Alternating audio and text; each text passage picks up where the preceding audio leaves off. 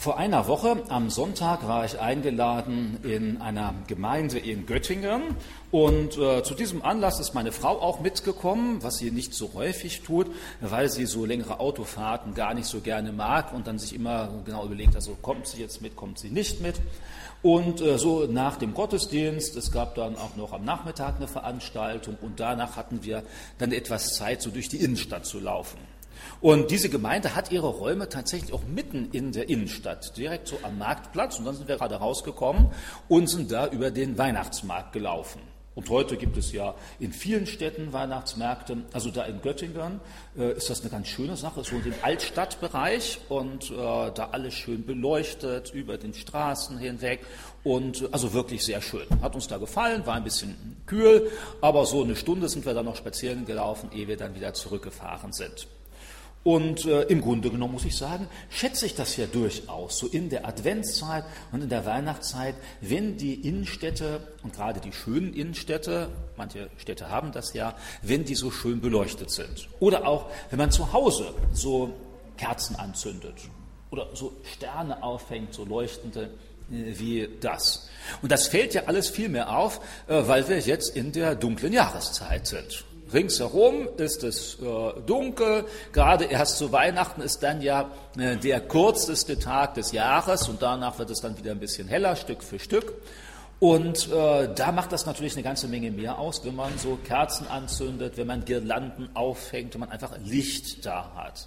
Mitten im Sommer würde das ja viel weniger auffallen, würde viel weniger zu dieser guten Stimmung beitragen. Und irgendwie ist das dann doch auch schön, wenn man jetzt nach draußen sieht, so um diese Uhrzeit draußen wird das alles schon dunkel und man sieht kaum noch etwas und dann kann man zu Hause sein und hat da diese Lichter. Und das war ja auch der Grund, warum man überhaupt das Weihnachtsfest zu diesem Zeitpunkt festgelegt hat. Denn wenn wir in die Bibel hineinschauen, dann wissen wir ja gar nicht ganz genau, an welchem Tag Jesus geboren worden ist. Wir wissen weder den Monat noch den Tag. Da steht zwar genau, wie das abgelaufen ist, also mit der Maria und dem Josef und als sie nach Bethlehem gekommen sind, aber wann das genau war, das wissen wir ja gar nicht. Und äh, über die Jahrhunderte hinweg, dann gab es da verschiedene Daten, wo man sich gedacht hat, ach, das könnte ja ein Datum sein. War allerdings alle Spekulation. In der Ostkirche, das heißt in Russland, auch in einigen anderen Ländern, da feiert man Weihnachten ja auch nicht wie wir am 24., 25., 26. Dezember, sondern Anfang Januar. Also da hat sich dann auch ein anderes Datum durchgesetzt. Aber schlussendlich dann hat man gesagt, wir wollen gerne zu diesem Zeitpunkt Weihnachten feiern, weil in der kürzesten Art und Weise, wie die Weihnachtsgeschichte in der Bibel beschrieben ist, ist das im Johannesevangelium. Da steht dann nämlich die Formulierung, und das Licht kam in die Finsternis. Also, und damit soll genau das beschrieben werden, was eigentlich zu Weihnachten passiert ist.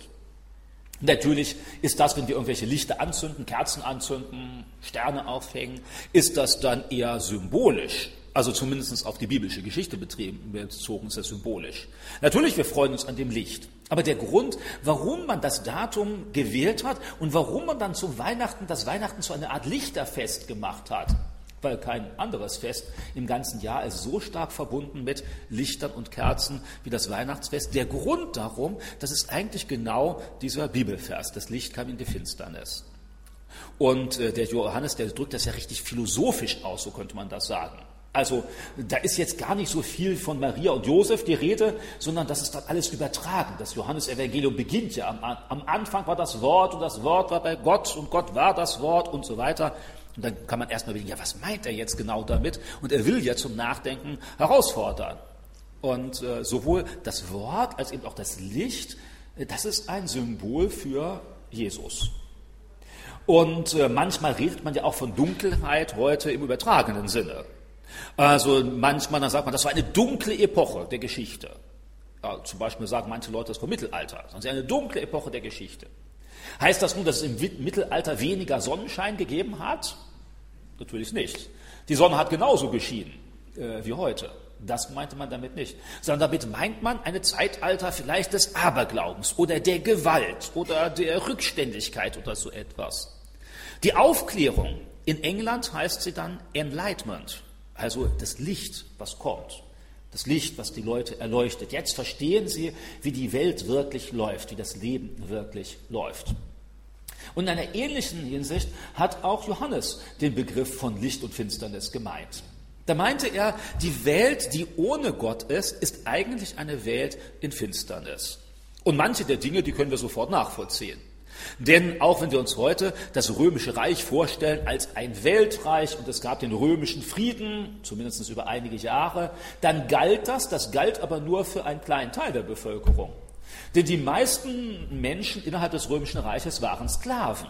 Und für die war das gar nicht schön, im römischen Reich zu leben sondern die wurden häufig sehr schlecht behandelt. Die allermeisten Sklaven mussten auf dem Land schuften, weil die Römer sich dafür zu fein waren, und sie mussten in den Bergwerken schuften, damit man eben das Metallerz abbauen konnte, um die Rüstungen und Schwerter herzustellen.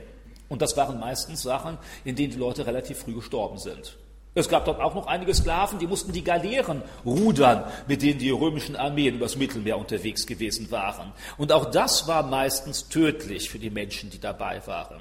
Das war nicht schön. Frauen generell ging es auch schlecht, denn Frauen hatten keine vollen Bürgerrechte, Kinder auch nicht. Also eigentlich ging es nur den besitzenden, reichen Vollbürgern Roms einigermaßen gut. Und selbst wenn wir uns manche Situationen anschauen, zur Zeit des Römischen Reiches, in das Jesus ja hineingeboren worden ist, dann merken wir, manches klingt zwar im Museum ganz nett, aber auch so ist da einiges, was drunter und drüber lief.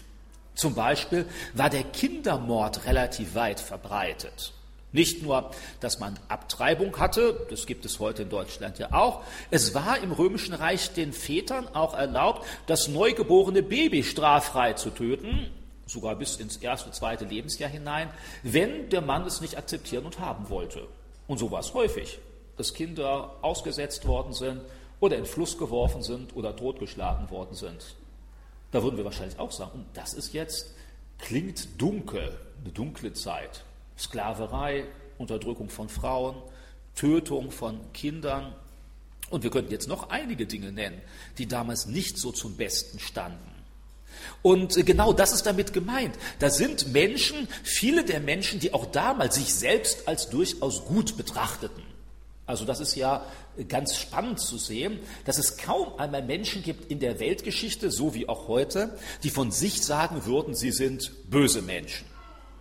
Also ich meine, dass ich bisher in meinem Leben noch keinem einzigen Menschen begegnet bin, der von sich gesagt hat, er sei ein böser Mensch.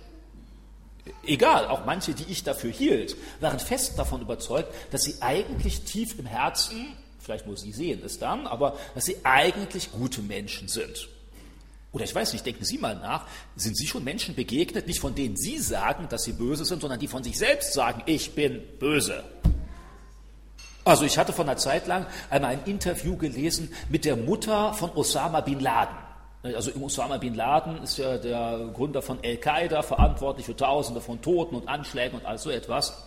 Und dann wurde die Mutter interviewt und hatte gesagt, also mein Osama ist eigentlich ein lieber Kerl der ist gutmütig und der hilft den Menschen so gerne. Bestimmt hat er nur schlechte Freunde bekommen. Also da muss ich ja sagen, dann staunt man ja, nicht?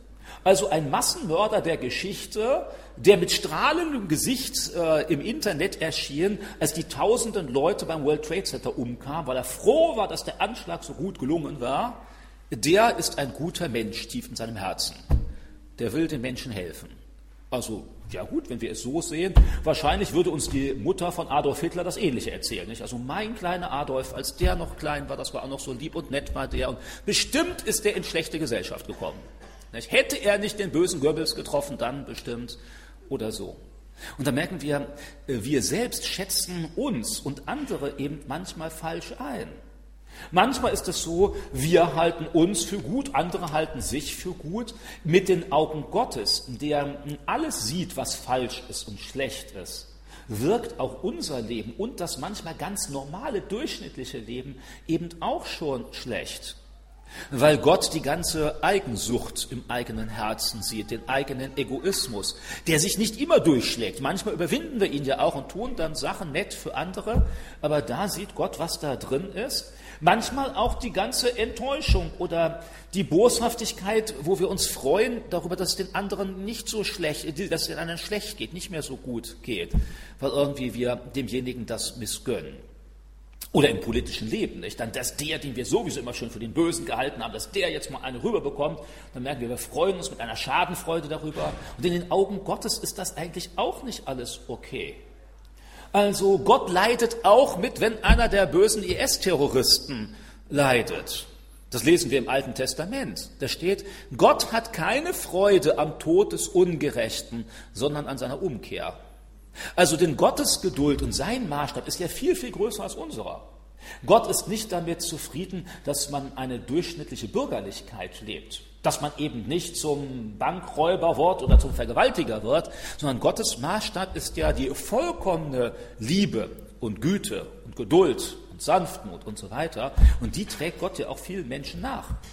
Und wenn er mit diesen Augen die Welt betrachtet, in der wir leben, dann äh, sagt er sowohl damals, als Jesus geboren ist, als auch heute, da ist viel Dunkelheit.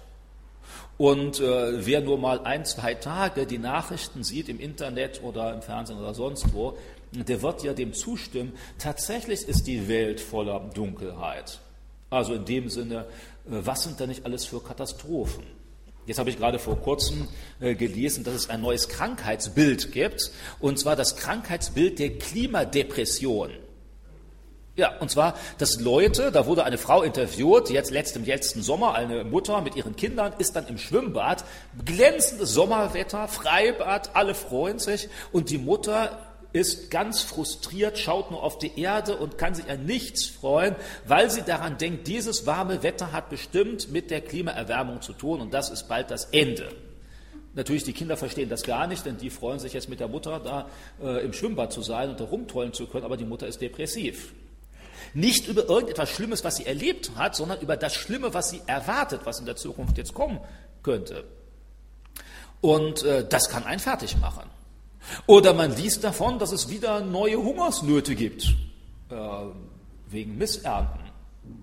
Oder man äh, ist frustriert darüber, dass es Umweltverschmutzung gibt. Jetzt war neulich ein Bericht von Neu-Delhi in Indien, wo dann die Leute da alle noch mit Mundschutz rumlaufen, eben weil dann alles so da vergiftet ist. Oder wir bekommen mit, dass Menschen äh, arbeiten müssen unter menschenunwürdigen Bedingungen, weil sie eben äh, irgendwie irgendwas verdienen müssen dann ihre Gesundheit kaputt machen für vielleicht fünf Euro am Tag und davon gerade mal ihre Familie durchbringen können, äh, dann, wenn man noch etwas Mitgefühl hat, dann ist man frustriert.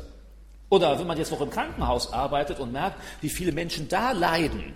Manche, die einiges beigetragen haben dazu, dass sie dorthin gekommen sind durch ihre Lebensweise beispielsweise. Manche, die gar nichts dazu beigetragen haben, sondern einfach so aus heiterem Himmel traf sie eine Krankheit oder ein Unfall und sie sind im Krankenhaus, dann merken wir auch, das ist Leiden, was in der Welt ist.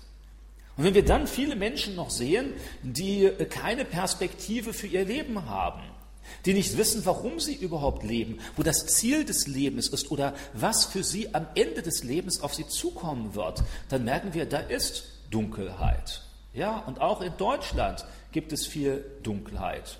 Glücklicherweise keine Sklaverei, aber was es in Deutschland gibt, eben ist Ehen, die zerbrechen, Familien, die zerbrechen, Kinder, die ihre Eltern hassen und Eltern, die ihre Kinder hassen, Männer, die ihre Frauen verlassen oder schlagen oder Frauen, die ihre Männer schlagen oder verlassen, Menschen, die sich gegenseitig betrügen, äh, Leute, die im Internet äh, irgendetwas verkaufen wollen, was es gar nicht gibt, und sobald du das Geld überwiesen hast, ist dein Geld weg und die Internetseite auch.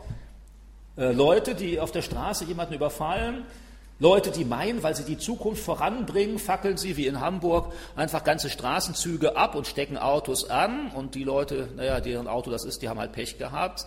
Also das heißt, wir haben heute auch leider Leiden in unserer Umgebung. Und jeder Mensch, der noch nicht davon betroffen worden ist, ist entweder ein ganz besonders optimistischer oder noch relativ jung, dann kommt das irgendwann vielleicht nochmal. Und gerade in diesem vielen, was uns niederdrücken kann, was dunkel ist und wirkt, äh, da ist die frohe Botschaft von Weihnachten, da ist Jesus Christus gekommen, um diese Sache grundsätzlich zu verändern. Also Jesus nicht nur wie ein Kind unter Millionen anderen Kindern, sondern Jesus, der geboren ist, und daran erinnern wir uns in Weihnachten, der gekommen ist, um äh, unser Leben äh, grundsätzlich zu verändern. Jetzt würde der eine oder andere wahrscheinlich sagen, na ja, das, was ich jetzt gerade aufgezählt habe, das hört ja leider trotz Weihnachten nicht auf. Es wäre ja schön, wir feiern Weihnachten und es gibt keine Vergewaltigungen mehr und keine Überfälle mehr und keine Untreue mehr und kein Egoismus mehr. Es wäre schön. Und tatsächlich hat uns Gott versprochen, dass diese Zeit auch einmal kommt, wenn das alles zu Ende ist. Und jetzt würde ich natürlich fragen, ja, und warum ist sie noch nicht da? Sie ist noch nicht da, weil Gott Geduld hat mit dir und mit mir und erst möchte, dass du und ich äh, sein Erlösungsangebot annehmen, dass wir annehmen, uns auf die Seite Gottes zu stellen.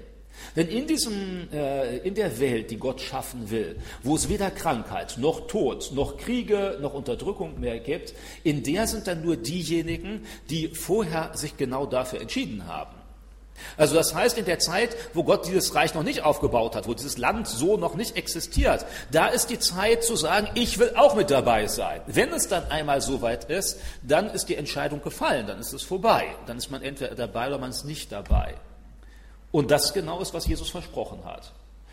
Und jetzt könnten wieder einige einwenden und sagen, na ja, dieses Versprechen klingt gut, ein Land, in dem weder Krankheit noch Tod noch Krieg noch Gewalt noch sonst irgendwie etwas da ist, in der alle genügend haben, was sie brauchen, das klingt ja ziemlich nach Utopie, nach irgendeiner Fantasievorstellung.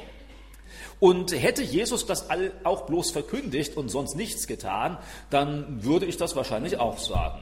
Denn solche Utopisten gab es in der Geschichte immer wieder und das ist ja bis heute in Mode. Also wenn irgendeine kleine, unbedeutende Schauspielerin mal aufs Podium gerufen wird und dann fragt man sie am Ende, und was wünschen Sie sich? Ja, dann ist meistens die Antwort dabei nicht Weltfrieden. Das ist ja nett, manchmal auch etwas naiv. Äh, ändern tut sich dadurch meistens nichts.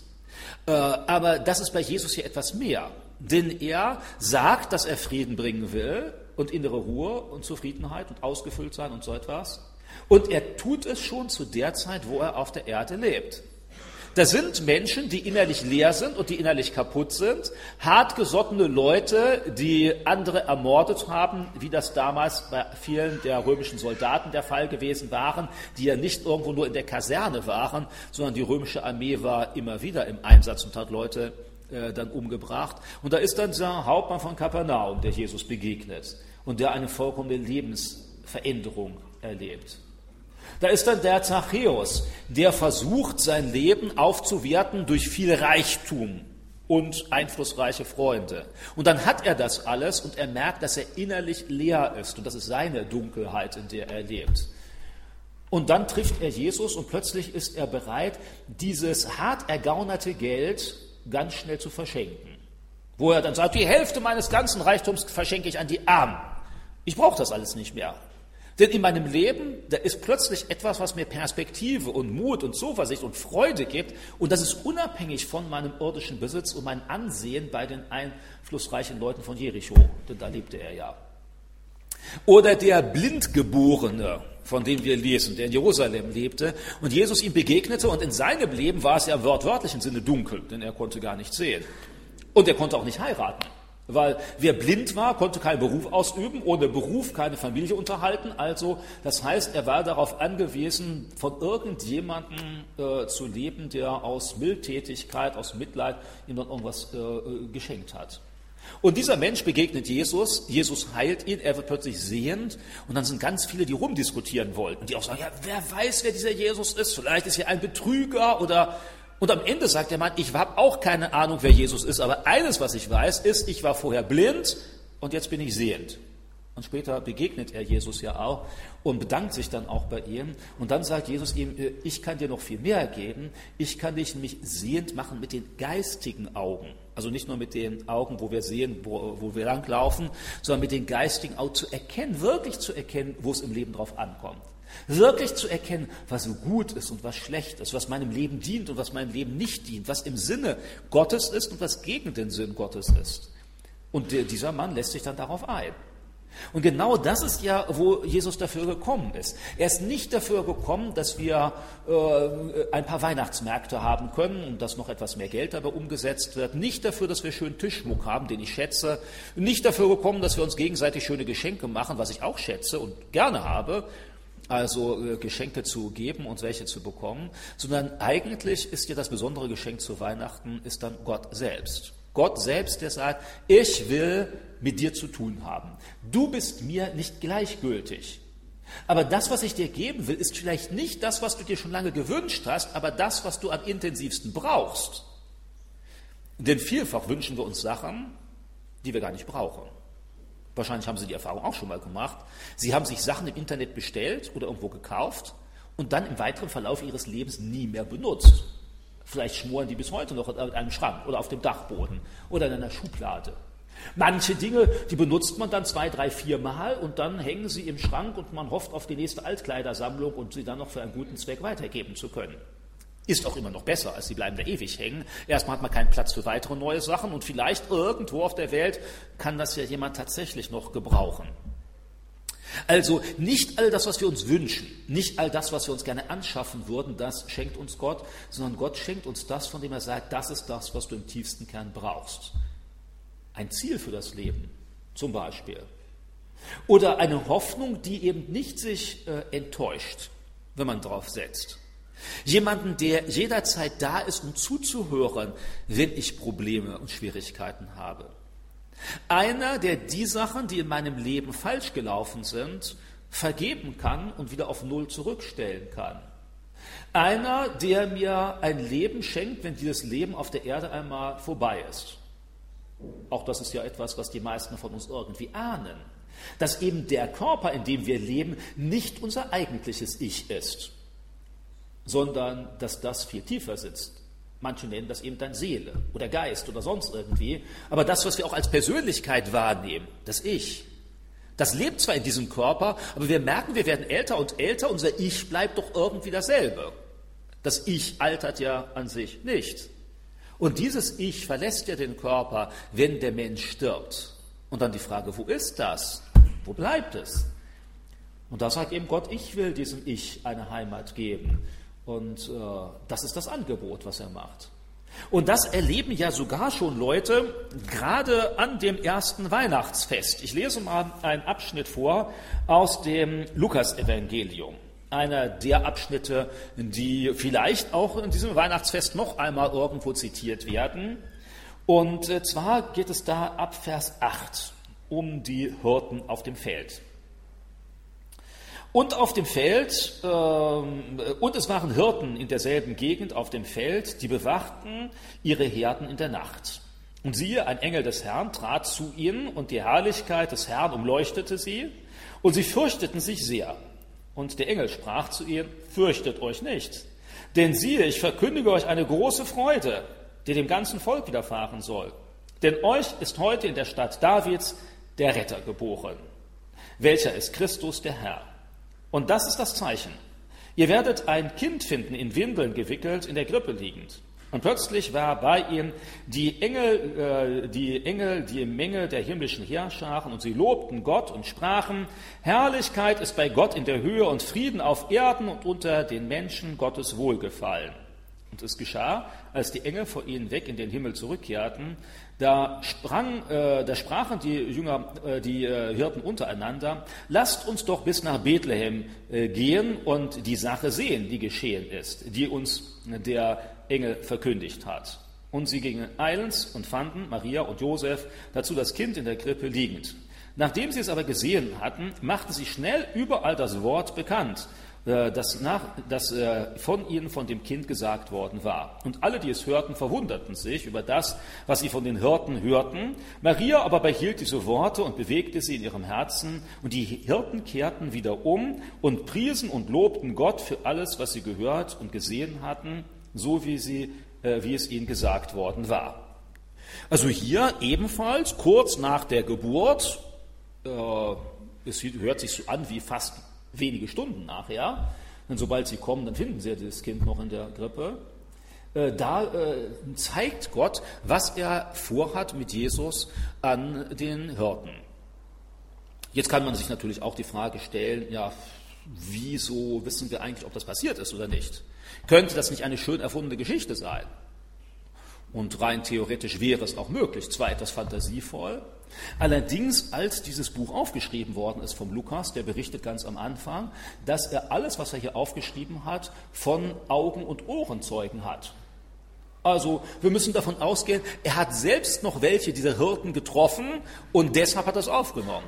Er wollte bewusst in seinem Evangelium nur das aufschreiben, was er selbst durch Augen- und Ohrenzeugen mitbekommen hat. Und wenn das damals wirklich passiert ist, muss das eine eindrückliche Sache gewesen sein. Wahrscheinlich war das eine der spannendsten Sachen, die diese Hirten ihr Leben lang überhaupt erlebt haben. Also mir ist noch kein Engel begegnet. Irgendwie, ich fände es ja ganz nett. Ich weiß ja gar nicht, wie das wäre. Vielleicht würde ich den ja auch gar nicht erkennen. Vielleicht würde ich am nächsten Morgen meinen, das Ganze sei nur ein Traum, weil irgendwie so, wie, wie läuft das denn? Oder ich würde denken, heute hat jemand vielleicht hier etwas Drogen in den Kaffee gemischt. Und wenn ich das dann trinke, plötzlich dann habe ich da auch irgendwelche Erscheinungen. Das haben die Leute hier alle nicht gemacht. Und äh, sie waren, so wie das äh, in Israel üblich gewesen war, am Abend es gab in Israel damals auch wilde Tiere, Löwen beispielsweise, und die haben es gern auf Schafe abgesehen. Und also hat man die dann zusammengetrieben, die Schafe. In der Nähe von Bethlehem hat man sie häufig in Höhlen hineingetrieben. Da gibt es natürliche Höhlen. Da hat man vorne vor ein Feuer gemacht und da hat man sich da hingesetzt und einer hat die ganze Nacht aufgepasst, die anderen haben dann geschlafen. Also so ähnlich müssen wir uns das vorstellen. Da sind die Hirten, jetzt haben den ganzen Tag, waren mit ihren Schafen unterwegs und am Abend ist alles so ruhig. Und jetzt, ja, was macht man da? Entweder erzählt man irgendwas oder döst vor sich hin oder schläft und plötzlich erscheint da so ein Engel in gleißendem Licht. Und äh, die Hirten in diesem Moment erschrecken sich, so steht das da ja auch. Sie erschrecken sich, weil sie keine Ahnung haben, was das jetzt bedeutet. Dass es einen Gott gibt, ist für sie nicht die große Frage. Möglicherweise ist es ja sogar hier, dass Gott sie jetzt zur Rechenschaft zieht für irgendetwas, was man da mal getan hat. Vielleicht fühlen sie sich so ähnlich, wie wenn jemand von ihnen auf der Straße fährt und plötzlich hinter sich ein Polizeiauto bemerkt. Und ich weiß nicht, ob Sie das auch kennen. Manchmal ist es ja so, im Moment durchzuckt er das, oh, schnell schauen, bin ich zu schnell, habe ich hier irgendwo eine Ampel übersehen oder sonst was, alles in Ordnung oder wollen die jetzt etwas von mir? Vielleicht so ähnlich haben die sich geführt, gefühlt. Und deshalb sagt der Engel ja auch gleich, keine Angst, ich will nichts von euch. Eigentlich möchte ich euch nur teilhaben lassen an etwas ganz Tollem, was jetzt passiert ist. Nämlich derjenige, den Gott schon lange vorher angekündigt hat. Derjenige, der diese Verhältnisse auf der Erde grundsätzlich verändern soll, der ist jetzt geboren. Und äh, dann sagt er noch, und wo und unter welchen Umständen. Und dann kommt zur Beglaubigung der ganzen Geschichte, kommt noch so eine ganze Engelchor, ne, der dann singt, äh, Ehre sei Gott in der Höhe und was sie noch alles so singen. Und das beeindruckt die Hirten so stark, dass sie merken, das ist nicht nur eine Einbildung, sondern sie laufen los. Sie wissen, wo Bethlehem liegt, scheinbar nicht sehr weit entfernt. Sie finden dann auch bald diesen Stall, finden Maria und Josef. Die sind auch sehr erstaunt. Wir lesen ja hinterher, und Maria behielt alle diese Worte in ihrem Herzen woher weiß der, äh, der Lukas das? Naja, weil er Maria gefragt hat. Er ist zu Maria gegangen und gesagt, Maria, wie war das denn damals, als Jesus geboren ist? Und dann hat er es ihr erzählt und dann hat er sie es aufgeschrieben. Deshalb haben wir diese Details, die eben dann auch da im Neuen Testament stehen. Und insofern ist dann Weihnachten auch für uns, oder kann für uns heute genauso wie für die Hirten damals ein Freudenfest sein. Und zwar wesentlich mehr als durch die schönen Geschenke, die hoffentlich alle bekommen. Ich hoffe, dass ihr fantasievolle, schöne Geschenke bekommt, an denen ihr euch freuen könnt. Ich hoffe, dass ihr ein schönes Essen habt, also bestimmte Sachen mag ich auch zu Weihnachten besonders gerne, nicht, weil es die dann nur dann gibt. Ich hoffe, dass ihr schön dekorierte Wohnungen habt, euch daran freut oder irgendwo durch die Stadt laufen könnt. Aber eigentlich ist Weihnachten ja noch viel, viel mehr. Und die Freude kann viel tiefer sitzen. Tiefer als die Geschenke, die man später selten noch anschaut oder vielleicht auch länger, aber die auch das Leben nicht erfüllen, sondern diese tiefe Freude, Gott zu begegnen. Den eigentlichen Grund zu finden, warum wir hier auf der Erde überhaupt leben das Ziel vor Augen zu haben, mein Leben ist nicht zu Ende, wenn die Pension kommt. Äh, und es ist auch nicht zu Ende, wenn ich irgendwann mal im Altenpflegeheim sein sollte. Sondern da gibt es eine Zukunft, die geht über den Tod hinaus. Oder eben auch zu sehen, wenn ich von vielen Freunden enttäuscht worden bin in meinem Leben, oder manche vielleicht sogar von ihrem Ehepartner enttäuscht worden sind, zu sehen, es gibt eine Beziehung zu Gott, der real da ist, die nicht enttäuscht.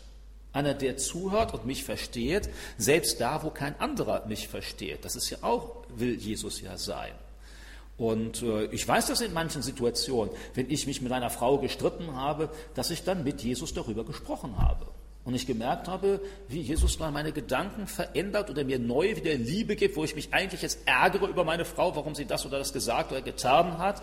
Und wo ich merke, das ist Realität schon hier, nicht erst irgendwann nach dem Tod, sondern schon hier, kann ich dieses Gespräch mit Jesus führen und merke, da ist einer, der zuhört und der Situation verändert, der meine Frau verändert von dem, wie sie reagiert, der mich verändert von dem, wo ich reagiere. Und genau das hat Jesus ja sein Leben lang getan. Jesus war kein großer Herrscher, er hat keine große Philosophie entworfen, er war kein bekannter Künstler, Erfinder oder sonst irgendwie etwas, sondern das Entscheidende, was er getan hat, Menschen Wahrheit gesagt. Menschen mit Liebe begegnet, an denen sonst keiner interessiert gewesen war. Das heißt, Jesus hat das Ganze nicht nur gesagt und vertröstet aufs Jenseits, sondern er hat während der ganzen Jahre, wo er auf der Erde war, das auch gelebt und es so Menschen begegnet und hat da ganz viele Herzen geheilt und Menschen gesund gemacht. Und das ist ja für mich gerade ein Garant der Glaubwürdigkeit Jesu. Also wenn ich nur ein nettes Buch von irgendeinem Philosophen, Psychologen, Politiker oder sonst was lese, dann kann man viel schreiben. Meistens, wenn man sich das Leben der Menschen anschaut, merkt man, da gibt es dann einen Unterschied, das weicht voneinander ab. Und bei Jesus ist das eben gerade nicht. Und das hat Millionen von Menschen in den letzten 2000 Jahren überzeugt. Überzeugt davon, dass die Maßstäbe, die Jesus gelehrt hat, äh, Gültigkeit haben und dass es sich lohnt, nach denen zu leben. Dass äh, Jesus nicht nur fromme Worte gesagt hat, sondern dass er auch die Macht und die Kraft hat, sie einzulösen. Dass er auch heute, wo er nicht mehr äh, als Mensch auf der Erde lebt, ansprechbar ist und zuhört, wenn wir uns an ihn wenden. Und das ist ein ganz tolles Geschenk, würde ich sagen. Und vielleicht, wenn Sie jetzt so durch die Adventszeit gehen, in den nächsten zwei Wochen, äh, dann erinnern Sie sich daran, wenn Sie die Lichter sehen. Das Licht kam in die Finsternis, steht da. Es geht dann auch noch weiter und die Finsternis wollte es nicht. Weil manche Menschen wollen lieber in der Gottferne leben, weil es ihnen zu unangenehm ist, sich selbst in dem Licht Gottes zu sehen, wie sie wirklich sind. Weil man kann sehr schnell ein schönes Selbstbild aufbauen, in dem ich dann einigermaßen zufrieden bin. Wenn ich in die Nähe Gottes komme, dann werde ich auch merken, wo meine eigenen Defizite und Fehler sind. Denn Gott möchte ja darauf aufmerksam machen. Nicht, weil er böse ist, sondern weil, weil er weiß, da braucht es auch Veränderung. Und mit unseren negativen Charaktereigenschaften schaden wir ja wieder anderen Menschen und uns selbst und unserer Beziehung zu Gott. Und wir häufen Schuld auf. Und da will Jesus kommen und will uns davon befreien, dass wir selbst meinen, perfekt sein zu müssen oder ein Held sein zu müssen oder ein was weiß ich sein zu müssen, sondern da will er äh, uns äh, helfen, erstmal uns selbst zu erkennen, dann die Sachen auszuräumen, die da schlecht laufen und dann, dass er Veränderung in uns äh, bewirkt. Ja, das hoffe ich, dass das jeder mitnehmen kann und wird. Und äh, an dieser Stelle mache ich dann einfach einmal Schluss und äh, spreche noch ein Gebet. Wer will, kann gerne mitbeten. Herr Jesus Christus, vielen Dank dafür, dass wir von deinem Leben wissen können. Dass das nicht nur wahre Vermutungen, äh, vage Vermutungen sind, sondern dass wir äh, davon Leuten lesen können, die selbst mit dabei gewesen waren. Von deinen Jüngern oder ihren Begleitern von Menschen, die das gesehen und gehört haben. Äh, danke für diese vielen Zeichen, die damals passiert sind, äh, die, wenn sie wirklich so waren, beglaubigen, dass du jemand ganz Besonderes gewesen bist, nicht nur wie irgendein anderer Mensch, der sonst in der Weltgeschichte gelebt hat. Danke dafür, äh, dass du dich um die Menschen gekümmert hast, dass du ihnen Hoffnung gegeben hast, dass du damals Menschen geheilt hast, dass du ihnen Schuld vergeben hast, dass du ihren Charakter verändert hast, dass du ihnen angeboten hast, in Ewigkeit mit ihnen zu leben. Und äh, danke, dass dieses Angebot und Geschenk für uns heute noch genau in derselben Art und Weise gilt, dass du all das, was in unserem Leben dunkel ist oder in unserer Umgebung dunkel ist, dass du das kennst, dass du es verändern willst. Und äh, danke, dass wir darauf vertrauen dürfen. Erinnere du uns in dieser äh, Adventszeit daran, dass du das Licht bist, das Licht der Welt, aber auch das Licht sein willst in unserem ganz privaten Leben. Amen. Amen. Ja, wenn gleich noch jemand dazu Fragen hat, äh, dann können Sie ja gerne auf mich zukommen. Natürlich lade ich auch ein für den Gottesdienst morgen um 10 hier. Ich habe vor, da zu sein Freut mich, wenn Sie auch kommen. Ähm, da wird es vermutlich äh, äh, keinen Kuchen und Kaffee, also zumindest nicht vor, der, vor dem Gottesdienst geben, nicht vielleicht danach dem Gottesdienst, aber kommen Sie herzlich vorbei. Äh, falls Sie diese Weihnachtszeit dazu benutzen, weil das Wetter draußen schlecht ist, zu lesen, möchte ich Ihnen zumindest hier noch ein Buch vorstellen, äh, was ich geschrieben habe und das gerade jetzt vor zwei Wochen erschienen ist. Also ich gehe davon aus, bisher hat das noch keiner von Ihnen in der Hand. Aber möglicherweise, wenn Sie an so etwas interessiert sind, äh, haben Sie ja jetzt im Winter noch Zeit, daran zu lesen. Und zwar ist es der zweite Band von Helden des Glaubens. Ich hatte vor einigen Jahren ersten Band geschrieben, hier ist der zweite Band mit 22 Kurzbiografien aus der Kirchengeschichte. Alles von spannenden Personen. Von Irenäus von Lyon, aus dem zweiten Jahrhundert. Lange ist es her. Falls Sie den nicht kennen, vielleicht haben Sie aber von Bonifatius gehört, den man den Apostel der Deutschen nennt, der so im 8. Jahrhundert über in Deutschland unterwegs war. Oder Sie haben mal von Calvin gehört, dem Reformator von Genf. Oder vielleicht von dem Herrn Reifeisen, weil Sie eine Bank, also ein Konto bei der Volksbank haben. Und der Herr Reifeisen, das war ein ganz frommer gewesen. Oder der Friedrich von Bodelschwing, der Gründer der größten diakonischen Einrichtung in Deutschland, nämlich Bethel in Bielefeld und vielen anderen Leuten mehr, also 22.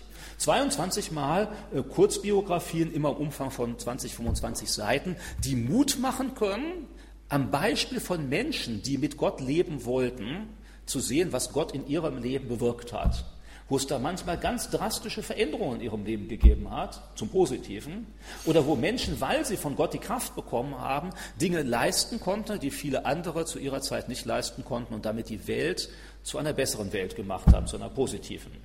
Und am Ende nenne ich immer noch ein paar Punkte, von denen wir lernen können, glaube ich, wo sie uns herausfordern können, diese Helden des Glaubens. Also, falls Sie gerne mal Biografien lesen, hier mein Band mit Kurzbiografien, Helden des Glaubens. Ich habe ein paar Exemplare, die lege ich hier vorne auf die Stufen. Und wenn Sie gerne eines mitnehmen wollen, können Sie das tun. Sie können das Buch natürlich auch gerne öffnen und vorher reinschauen, um sich dann ein Bild davon zu verschaffen. Äh, Sie werden dann hinten drauf sehen, das Buch kostet 14,80 Euro. Das wäre nett, wenn Sie mir das da lassen, falls Sie ein Exemplar mitnehmen.